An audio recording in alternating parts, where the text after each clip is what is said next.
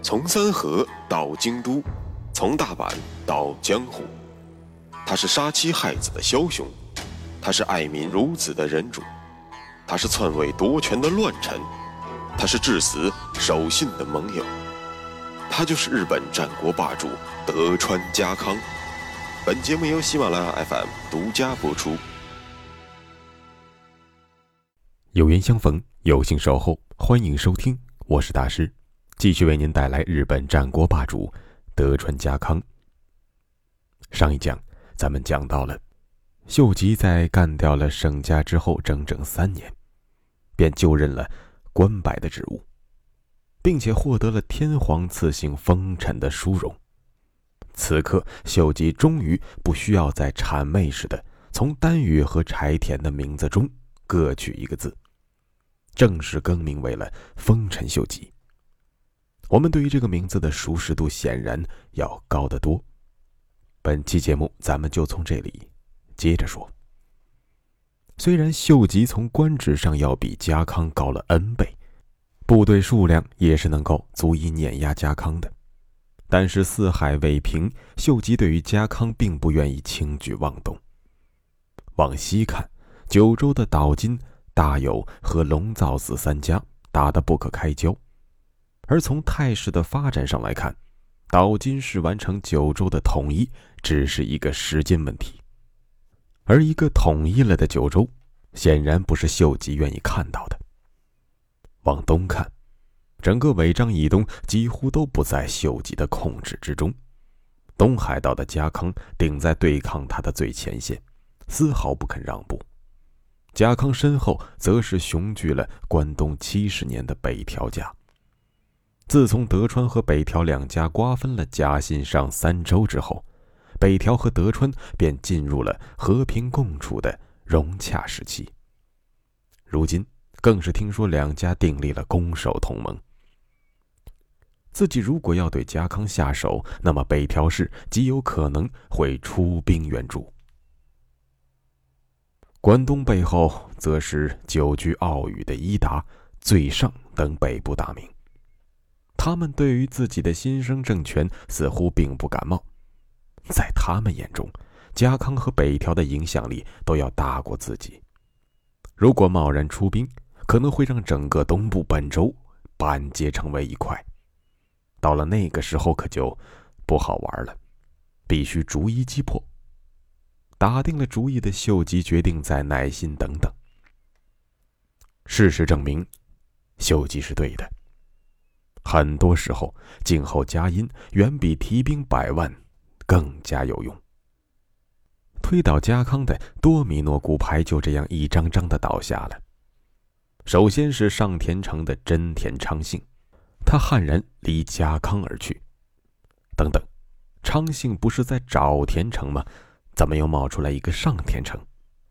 别急，听我说，真田昌幸其实是盘踞在上野的独立大名。虽然地盘不大，人也不怎么多，但就是两个字：能打。咱们必须给昌幸说句公道话。虽然他投靠了家康，但貌似家康没有给过他任何像样的帮助和庇护。真田家之所以能够不被上山或者北条吞并，完全是人家真田昌幸自己打出来的。所以家康这个大哥当的不怎么称职。其实，以昌幸的能征惯战，也并没有指望家康能提供什么庇护，只是靠个大树以防万一。可是，就算昌幸对于家康的期待已经低到了这种地步，家康依然让他失望了。原因正是家康拉了偏架。咱们前面节目中曾经讲到过，德川和北条最终平分了甲信上三州的土地，甲州和信浓划给了家康，上野则划给了北条家。但要命的是。家康和市政二一天作五的时候，并没有跟这三州土地上的豪族商量。甲信两州没有一个人能打得过家康，自然好办了。但是上野的沼田城中有这么一个钉子户，一直恶心着北条市政，这便是上野的真田家。真田昌幸觉得家康的做法很搞笑。你说让我给，我就给吗？赵天绳是我自己辛辛苦苦打下来的，跟你德川家有一毛钱关系吗？你怎么不把你的郡府城让给北条呢？纯粹是在这里慷他人之慨。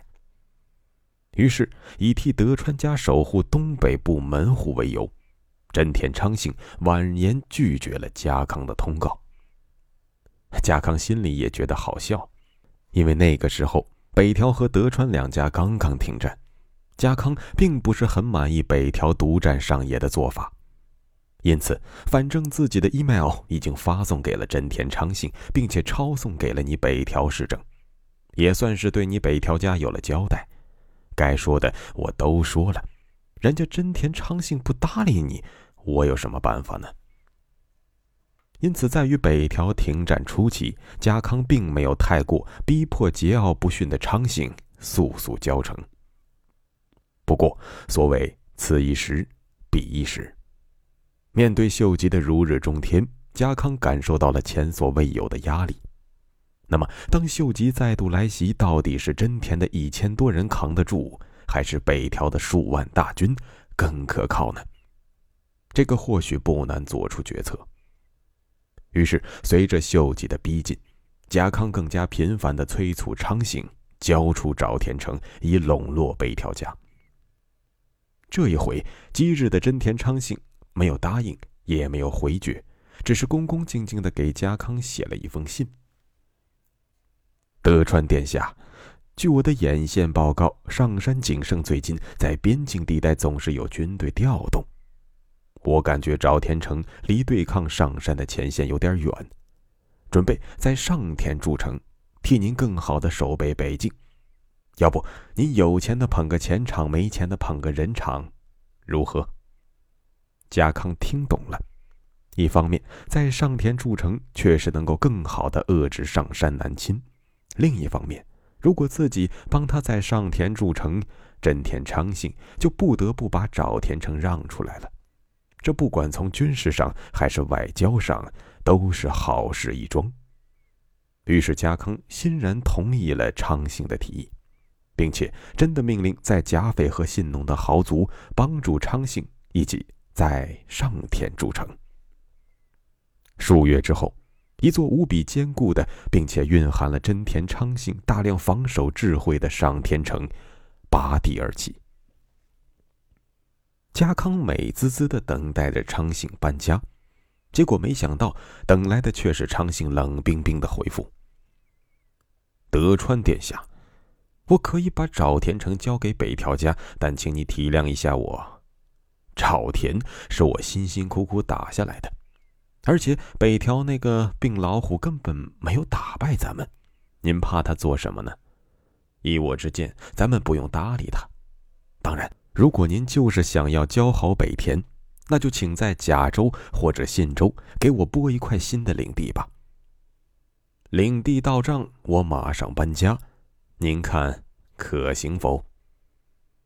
哼，家康的肺都要气炸了，这不是无赖吗？上田城不就是我帮你修的吗？你得了上田还要什么沼田呢？甲信二州是我要大力笼络的对象，你不能吃亏，难道就该别人吃亏吗？混账！废什么话？马上给老子把沼田让出来！